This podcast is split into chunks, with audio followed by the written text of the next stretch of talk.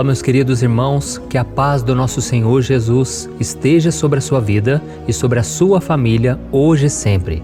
Aqui é o pastor Antônio Júnior e eu estou aqui mais uma vez para profetizar bênçãos na sua vida, para trazer uma mensagem abençoada e vai te ajudar a compreender o que você é para Deus e como ele realmente te enxerga.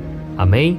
O meu desejo é que essa mensagem abra os seus olhos espirituais e te mostre o seu verdadeiro valor para o Pai. E no final, nós vamos fazer uma oração. Eu quero orar pela sua vida, eu quero pedir a Deus que abençoe os seus projetos, os seus planos e que Ele faça tudo cooperar para o seu bem. Mas antes disso, já deixa aqui o seu like, se inscreva também no meu canal e ative o sininho para você receber as notificações do YouTube assim que eu colocar o próximo vídeo, tá bom? Todos os dias eu tenho feito a oração da manhã para você começar bem o seu dia e às 8 horas da noite eu tenho feito a oração da noite para que você termine bem o seu dia na presença de Deus, tá bom? Então vamos lá. Responda uma coisa para mim com sinceridade. Você se vê como um filho amado de Deus? Você se considera alguém de valor que merece as bênçãos dele? Eu sei que, infelizmente, a grande maioria dos cristãos acham que não. E isso acontece porque essas pessoas sofrem com algo chamado de complexo de inferioridade, que faz com que elas não se achem dignas de absolutamente nada. É claro, né? Eu sei que ninguém é digno do amor de Deus, porque nós somos pecadores, mas isso é diferente de se sentir uma pessoa derrotada o tempo todo. Eu já passei por isso durante muitos anos da minha caminhada e eu sei do que eu estou falando. É muito sofrido você se achar um nada, você achar que Deus não está te ouvindo, que Deus não te ama, você achar que Deus está sempre com raiva de você. Eu já tive muito complexo de inferioridade diante das pessoas. Eu achava que as outras pessoas sempre eram melhores do que eu, sempre eram mais capacitadas, e eu trazia isso para o meu relacionamento com Deus. Com isso eu achava que nunca era o suficiente aquilo que eu fazia para Deus. Parece que sempre estava faltando algo, sabe? E eu não conseguia desfrutar de uma liberdade, a liberdade de ser um filho amado de Deus. Então, se você está se sentindo fraco, deprimido, se você está nesse deserto há tanto tempo e você não consegue sequer ter uma alegria, uma satisfação na presença de Deus, pode ser que seja porque você ainda não entendeu a sua real identidade Jesus ele pagou o preço ali na cruz para que você se tornasse um filho amado de Deus. E eu vou ler para você uma passagem que está em 2 Coríntios, capítulo 5, o versículo 21.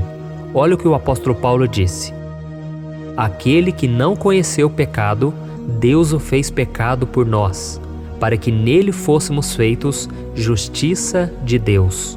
Aleluia. Isso quer dizer, irmãos, que em Cristo nós fomos justificados por Deus. E o que, que isso significa? Significa que agora nós fomos aceitos e adotados por Deus, e agora nós fazemos parte da família dele. Isso é algo maravilhoso demais. Acontece que as pessoas se esquecem disso por causa daquele complexo de inferioridade que eu falei aqui no começo desse vídeo. E os complexos, eles vão aprisionando as pessoas. Muitas pessoas, elas vivem em baixa autoestima porque elas sofreram bullying na infância, na adolescência, elas foram criticadas demais ou viveram em ambientes agressivos. E a maioria das pessoas que passaram por isso, elas não conseguem se levantar, elas não conseguem dar a volta por cima e vencerem esse sentimento de rejeição. Às vezes você que está aí me ouvindo, você tem passado por tantas lutas e o teu deserto já dura tanto tempo que você vive dessa maneira. Agora você vive cabisbaixo, você não consegue mais se alegrar, você não consegue mais sonhar, acreditar que coisas boas podem acontecer com você. E foi exatamente isso que aconteceu com um homem na Bíblia chamado Gideão. Na verdade, ele era um jovem, e a Bíblia conta lá no livro de Juízes, capítulo 6, que Israel estava sendo massacrado nas mãos dos midianitas. Israel estava sendo humilhado e todos os inimigos zombavam, roubavam de Israel, então Israel estava muito fragilizado. E a Bíblia conta que esse menino chamado Gideão, ele estava escondido dos seus inimigos e ele então estava com esse complexo de inferioridade, com certeza, só pensando em derrota, ele fugindo para não ser pego, sabe? E foi nesse momento que a Bíblia conta que Deus enviou um anjo esse anjo apareceu para ele e esse anjo chamou ele de homem valente. Olha que interessante. Deus já enxergava em Gideão um homem valente, mas quando Gideão olhava para si mesmo, ele se enxergava como se fosse uma formiguinha. Ele achava que ele era um nada, sabe? Por causa desse complexo que era muito grande. Então Gideão se sentia tão pequeno e fraco que ele vivia escondido. Mas Deus foi aonde ele estava, porque Deus é assim. Ele vai lá nas trevas, ele vai lá onde a gente está escondido, lá no nosso mundinho, lá no nosso quarto escuro, e Deus nos encontra, porque Deus é amor, irmãos. Deus ele vem buscar aquilo que estava perdido. Deus ele vem acreditar em nós quando nós ainda nem acreditamos em nós mesmos. E a Bíblia conta que quando Deus chamou ele de homem valente, ele falou: Ah, Senhor, eu sou o menor da minha casa. A minha família é a menos importante de toda a nação de Israel e eu sou o último que o Senhor deveria escolher. Mas Deus faz isso, irmãos. A Bíblia diz lá em 1 Coríntios que Deus escolhe aqueles que não são para confundir os que são. Deus escolhe as coisas loucas deste mundo para confundir os sábios.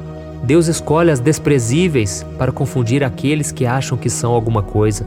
Então, meu irmão, se você se sente dessa maneira, você é um forte candidato para ser escolhido por Deus e para ser usado pelo Senhor.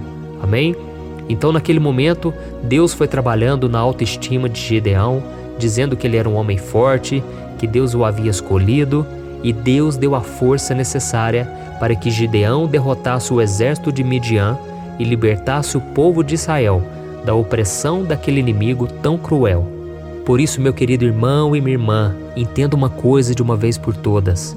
A inferioridade é um pensamento que te faz sentir menor do que você realmente é. E Deus ele sabe do seu valor. Jesus entende porque você se sente assim, mas ele não vai aceitar, porque Jesus ele sabe que você tem um grande potencial. Ele sabe que você é muito maior do que as suas dores, as suas cicatrizes do passado.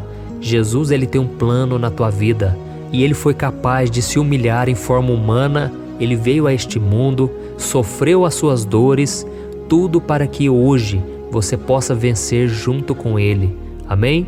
E ele deixou uma garantia de que aquele que se humilha, ele será exaltado.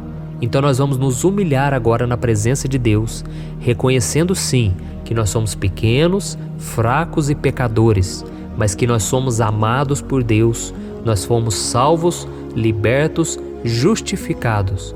E agora já não há mais nenhuma condenação para nós, porque nós estamos em Cristo. Amém? E se você precisa pedir perdão, você vai pedir perdão agora, e o Senhor vai te perdoar, e Ele vai te dar uma nova chance e uma nova vida a partir de hoje. Glória a Deus. Agora feche os seus olhos, que eu quero orar pela sua vida. Amém? Senhor meu Deus e meu Pai, eu estou aqui na tua presença mais uma vez e eu quero te agradecer pela nossa vida, pela nossa saúde. Ó oh Deus, muito obrigado, Senhor, por este momento de oração e da palavra. Meu Pai, cura, Senhor, as feridas emocionais, tudo aquilo que foi plantado no coração, na sua mente, através de bullying, através de pessoas negativas que só sabiam criticar, que só sabem jogar a gente para baixo.